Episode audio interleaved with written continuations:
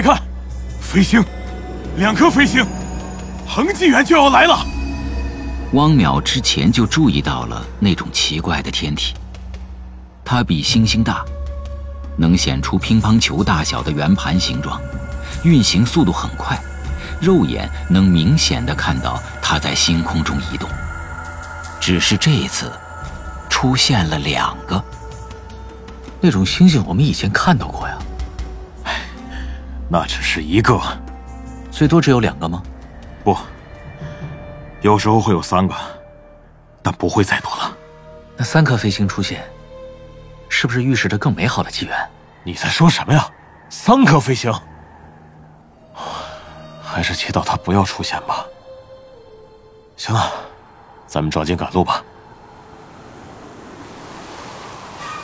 这个周文王果然没说错，这几天一个昼夜基本都是十八个小时左右，天气也暖和些了。恒纪元能持续多长时间？一天，或者一个世纪。每次多长，谁都说不准。史书上说，西周曾有过长达两个世纪的恒纪元。唉，生在那个时代的人有福啊。那乱纪元会持续多长时间？不是说过吗？除了恒纪元，都是乱纪元，两者互为对方的间隙。也就是说，这是一个完全没有规律的混乱世界。没错，文明只能在时间较长的恒纪元里发展，所以在乱纪元里，人类集体脱水存储起来，等长恒纪元到来，人类再集体浸泡复活，进行生产和建设。哦，哎，那怎么预知每个恒纪元到来的时间和长短呢？做不到啊，从来没有人做到过。当恒纪元到来时，国家是否浸泡取决于大王的直觉。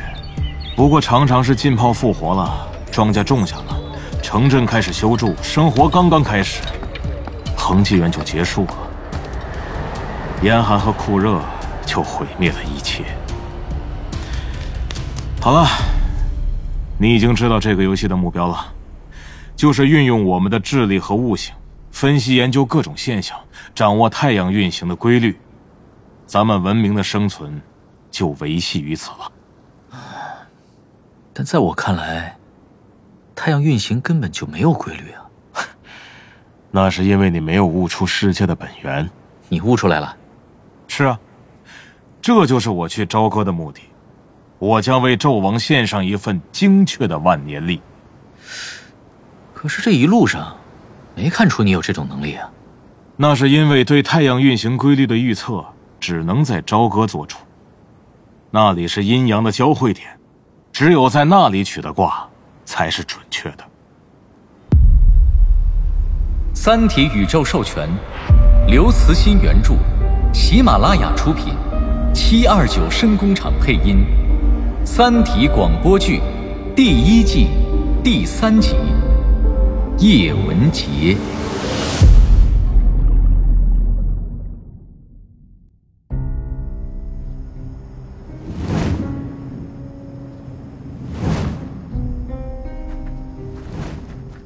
你听到什么声音了吗？往前走就知道了。咱们应该快到朝歌了。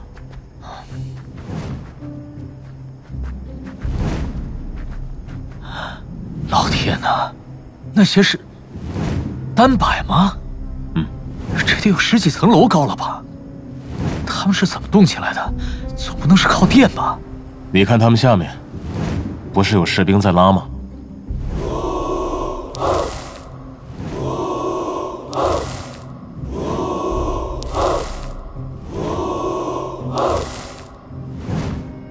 这景象也太诡异了！建这么多单摆干什么？还有中间那座大金字塔。放在咱们战国时代，这游戏审美还真是不得无礼。那是纣王的宫殿，咱们进去。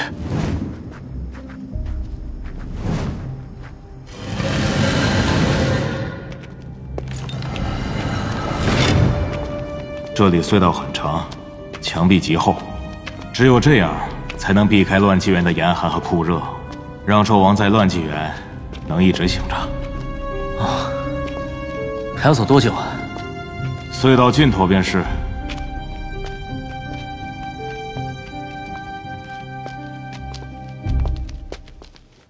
在高台上坐着的，就是纣王。陈姬昌拜见大王。纣王身边站着的那个黑衣人，是他的护卫吗？脸色有点苍白啊。姬昌，这是伏羲。他认为太阳是脾气乖戾的大神，他醒着的时候喜怒无常，是乱纪元；睡着的时候呼吸均匀，是恒纪元。是伏羲建议竖起了外面那些大摆，让他们日夜不停的摆动，说这样可以对太阳神起到强烈的催眠作用，让他长时间的昏睡。可直到现在。太阳神还是醒着的，最多只是偶尔打个盹儿。来人，把罐子拿来。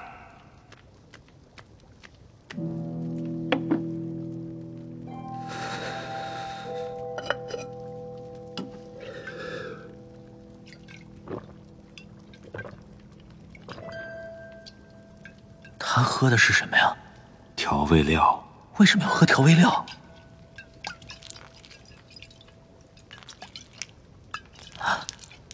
怎么还把调料倒身上了？哎，看见那边角落里的青铜大鼎了吗？里面的水快烧开了。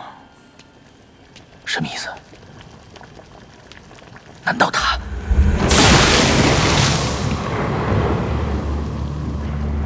姬昌啊，坐下吧，一会儿就可以开宴了。哼，愚蠢的巫术。姬昌。你对太阳悟出了什么？回大王，太阳并不是大神，太阳是阳，黑夜是阴，世界是在阴阳平衡中运转，这不在我们的控制之中，但是是可以预测的。大王，请看，这围绕阴阳鱼的六十四卦。就是宇宙的密码，借助它，我将为您的王朝献上一部精确的万年历。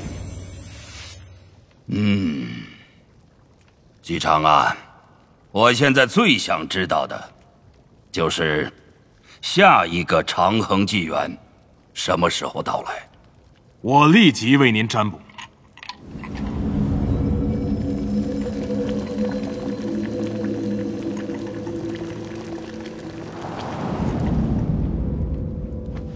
大王，接下来将是一段为期四十一天的乱纪元，然后将出现为期五天的恒纪元，紧接着是为期二十三天的乱纪元和为期十八天的恒纪元，然后是为期八天的乱纪元。等这段乱纪元结束以后，大王，您所期待的长恒纪元就到来了。这个恒纪元。将持续三年零九个月，期间气候温暖，是一个黄金纪元。嗯，那我们就先证实一下你前面的预测。游戏时间加快了，周文王的沙漏几秒钟就翻动一次，乱纪元与恒纪元的交替，和周文王的预测相当吻合。当最后一段为期八天的乱纪元结束后，预言中的长恒纪元开始了。二十天过去了，恒纪元依然稳定。嗯，姬昌啊，我将为你竖一座丰碑，比这宫殿还大的丰碑。谢大王，我的大王。让你的王朝苏醒吧，繁荣吧！进炮！进炮！进炮！进炮！这些士兵要去哪儿啊？去那边的干仓，那是存储脱水人的大型仓库。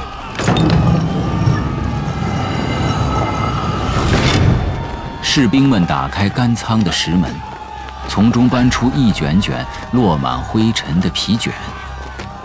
他们每人都抱着、夹着好几个皮卷，走向湖边，将那些皮卷扔进湖中。那些皮卷一遇到水，立刻舒展开来。一时间，湖面上漂浮着一片似乎是剪出来的薄薄的人形。每一张人片都在迅速吸水膨胀，渐渐的，湖面上的人片都变成了圆润的肉体。这些肉体很快具有了生命的迹象，一个个挣扎着从齐腰深的湖水中站立起来。他们睁大如梦初醒的眼睛，看着这风和日丽的世界。走，大家继续帮忙换皮卷呐！我的手指头没了。哎，行了，你就知足吧。啊，那有的人连整条胳膊、整条腿都没了，还有人脑袋被咬。我们脱水多长时间了？看大王宫殿上积的沙尘有多厚就知道了。刚听说啊，现在的大王已经不是脱水前的大王，就是不知道是他的儿子还是孙子。浸泡持续了八天才完全结束。这时，所有的脱水人都已复活，世界又一次获得了新生。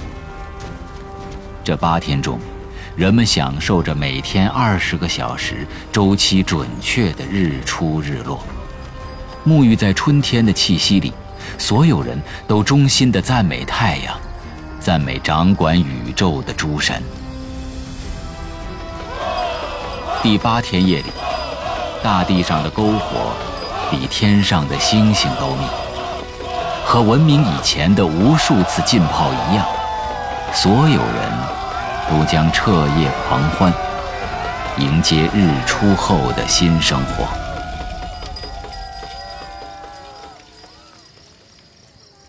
然而，太阳再也没有升起来过。各种计时器都表明日出的时间已过，但各个方向的地平线仍是漆黑一片。又过了十个小时，仍旧没有太阳的影子。一天过去了，无边的夜在继续着。两天过去了，寒冷。像一只巨掌，在暗夜中压向大地。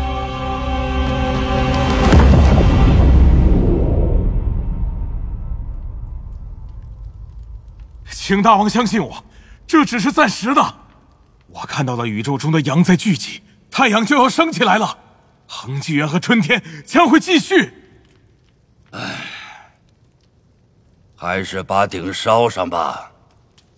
大王，大王，天上，天上有三颗飞星。三颗飞星，海人，你还不知道出现三颗飞星意味着什么吧？姬昌啊，告诉他，三颗飞星意味着漫长的严寒岁月。冷到能把石头冻成粉末。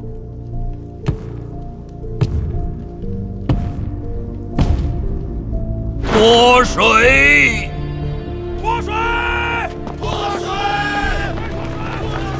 哎，快跟上！把脱水的人赶到干仓，快点！好嘞，好嘞，走走走走走！机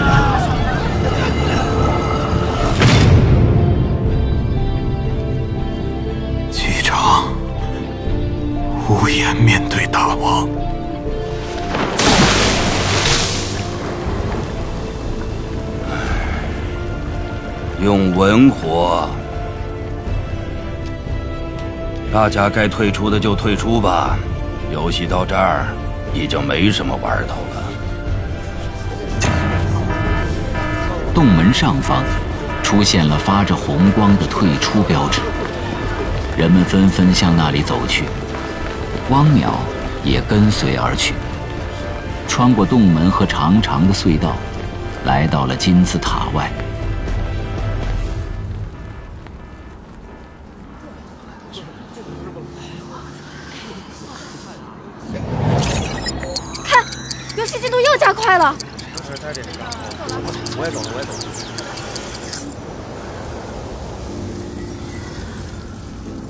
这是在下二氧化碳干冰了。你是周文王的追随者，不提他了，快点出吧。又过了十天，雪还在下，但雪花已变得薄而透明，在金字塔火炬的微光中，呈现出一种超脱的淡蓝色，像无数飞舞的云母片。金字塔被雪埋了起来，最下层是水的雪，中层是干冰的雪，上层。是固态氧和氮的雪。夜空变得异常晴朗，群星像一片银色的火焰。一行字在星空的背景上出现。这一夜持续了四十八年，第一百三十七号文明在严寒中毁灭了。该文明进化至战国层次，文明的种子仍在。它将重新启动，再次开始在三体世界中命运莫测的进化。欢迎您再次登陆。退出前，汪淼最后注意到的是夜空中的三颗飞星，它们相距很近，相互围绕着，在太空深渊中跳着某种诡异的舞蹈。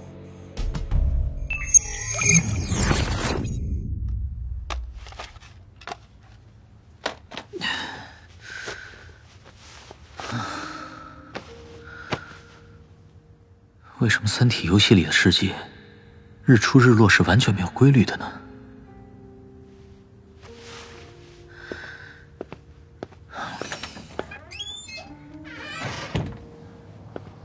一个恒星的球状行星，不管运行轨道是正圆还是椭圆，都一定是有周期性的，不可能没有一点规律。一颗飞星，两颗飞星，三颗飞星。又分别意味着什么呢？哎，丁仪说的地址，好像就是这儿。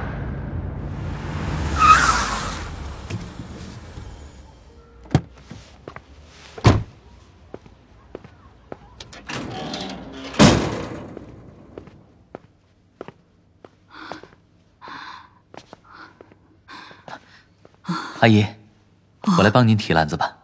哎呦，谢谢你啊！没事。哎，您家住几楼啊？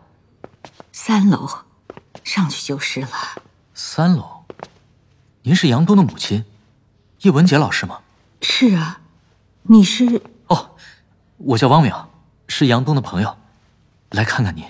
哦，好，那那快请进。哎，屋里坐吧。啊。哎，回来了，回来了啊！哦，嗯，他们都是邻居家的孩子，父母周末加班，他们就到我这儿来玩了。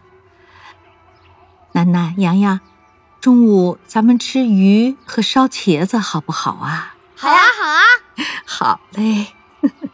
那你们乖乖的啊，奶奶陪叔叔聊会儿天儿，待会儿就给你们做饭啊。嗯，好。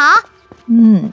乖啊，啊，嗯，小汪啊，我先去把菜泡上，你可以先到东东的房间里看看。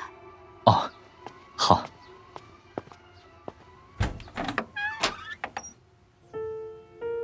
陈设这么简单，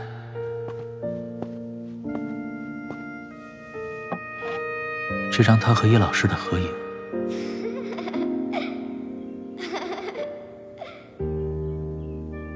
嗯他们这是在什么地方找的？天上那些网格形状的东西，这会不会是抛物面天线，或者类似的东西呢？嗯，这个本子皮是树皮做的，杨东的画皮本，啊，你看吧，那是东东小时候的画。啊，好。画的这些线条这么乱，就像是想发泄什么，但是发泄不出来。三岁的小孩子怎么会这样？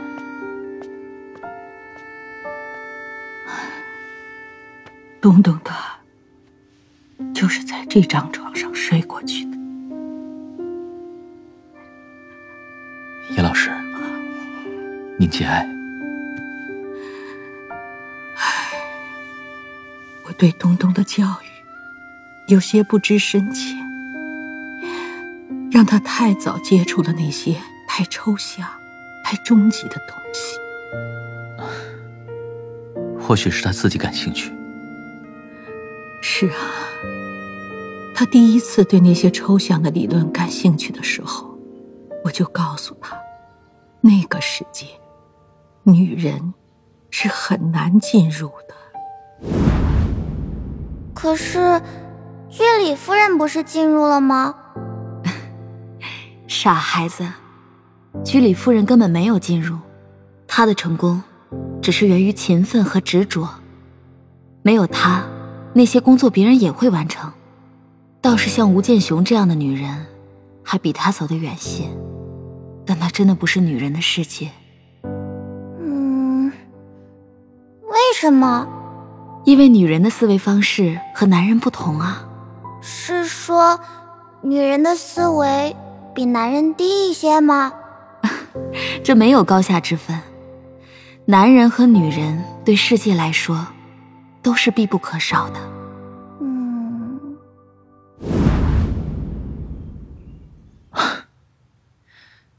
看样子，杨东没有听您的话。是，但我后来也发现他身上有一些特殊的东西，比如说，给他讲一个公式，别的孩子会说，这公式真巧妙，可他却说，这公式真好看。真漂亮，那个表情我到现在还记得，就像是看到一朵漂亮的野花一样。嗯，还有，他爸爸留下了一堆唱片，他听来听去，最后选了一张巴赫的，反复听。那曲子对孩子来说，尤其是女孩子来说。是最不可能入迷的音乐了。会不会是随便挑的？开始我也这样认为。但我问他听的感受，他说他看到了一个巨人，在大地上搭起一座好大好复杂的房子。那个巨人就这么一点一点的搭着，乐曲完了，大房子也就搭完了。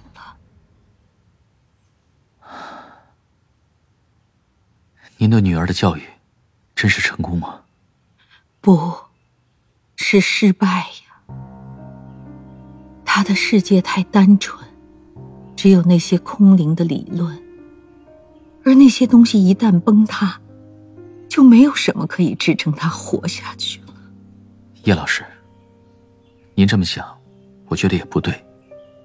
现在的确是发生了一些让我们难以想象的事。不得不说。这是一次空前的理论灾难，但做出这种选择的科学家，又不止杨东一个人。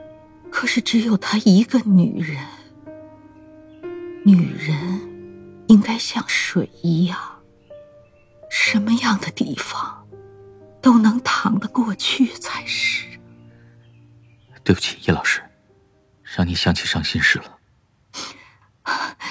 没事没事，我去做饭啊。你吃了饭再走吧。啊，不麻烦了。嗯，对了，叶老师，能跟您打听个事儿吗？您知道哪里可以观测到宇宙背景辐射吗？哦，这个呀，国内目前有两个地方在做，一个在乌鲁木齐，另一个很近，就在北京郊区。那里有个射电天文观测基地。北京这个基地虽然只是接收卫星数据。不过数据更准确和全面一些，哦，那儿有我的一个学生，我帮你联系一下吧。好，麻烦你了。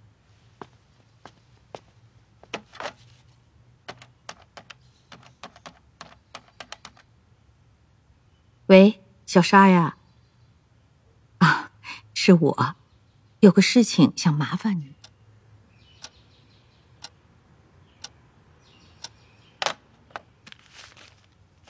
啊，这个地址你拿好，你明天直接去就行。他叫沙瑞山，明天正好值夜班。哦，啊，对了，你好像不是搞这个专业的吧？啊，我是搞纳米的，这是为了另外一些事儿。哦，小邦啊，你脸色怎么这么差？好像身体很虚似的。啊，没什么，我就这样。你等等，小汪，过去在基地的一位老战友前两天来看我，给我带了盒人参，你拿去。呃，不不，这怎么好意思呢？哎呀，拿去吧。这是人工种植的，不是什么珍贵的东西。我血压高，根本用不着。可是，哎，你可以切成薄片泡茶喝啊。我看你脸色像是血亏，年轻人啊，一定要爱护自己才行啊。好，那谢谢叶老师了，我会常来看您的。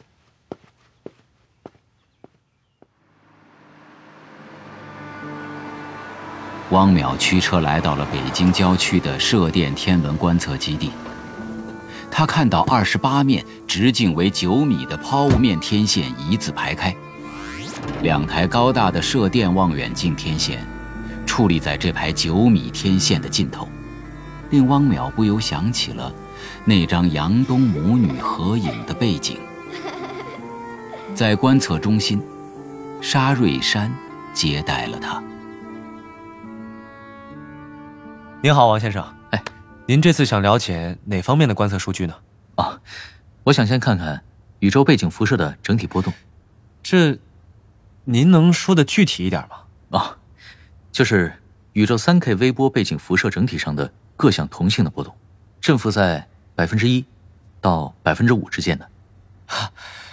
王先生，您不是搞这个专业的吧？我是搞纳米材料的。难怪了。不过，对于宇宙三 K 背景辐射，您大概有个了解吧？知道的不多，大致知道是大爆炸诞生宇宙早期的时候形成的，在厘米波段上可以观测到的背景辐射。第一次发现好像是一九六几年吧，两个美国人在调试一个高精度卫星接收天线时意外发现的。这就够多了，那您就应该知道，宇宙整体辐射背景波动。是随着宇宙的膨胀，在宇宙时间的尺度上缓慢变化的。以普朗克卫星的精度，就算到一百万年以后，都未必能测出这种变化。所以您刚才说想在今天晚上就发现它百分之五的波动，这意味着整个宇宙就像一个坏了的日光灯管那样闪烁。嗯，我知道，而且是为我闪烁。叶老师这是在开什么玩笑？但愿这真是个玩笑。唉，好吧，既然是叶老师交代的，就观测吧，反正也不费劲儿。百分之一的精度，用老古董扣不就行了？汪教授，跟我来吧，在这边。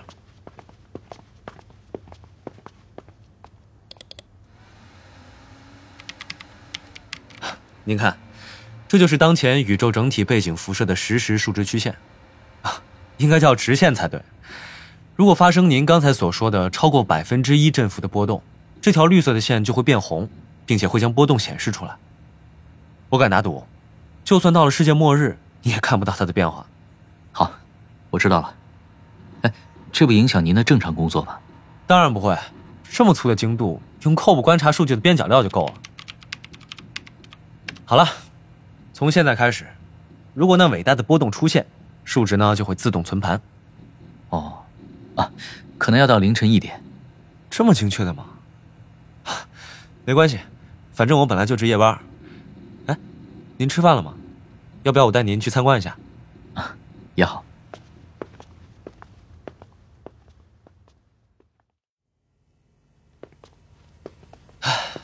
看，我们这里的抛物面天线，壮观吧？壮观。可惜啊，这些都是聋子的耳朵。为什么这么说？自打他们建成以来啊，在观测频段上就不断被干扰。先是八十年代的寻呼台，现在是移动通信，导致这种射电望远镜很多观测项目都开展不了。那找五委会也没有用吗？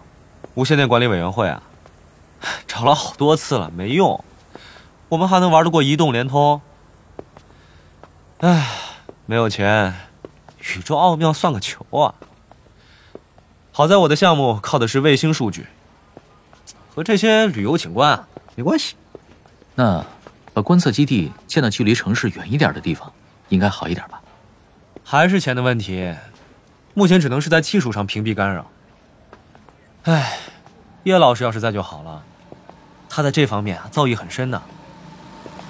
哎，王教授，前面是给游客开的一个酒吧，通宵的，进去坐一会儿吧。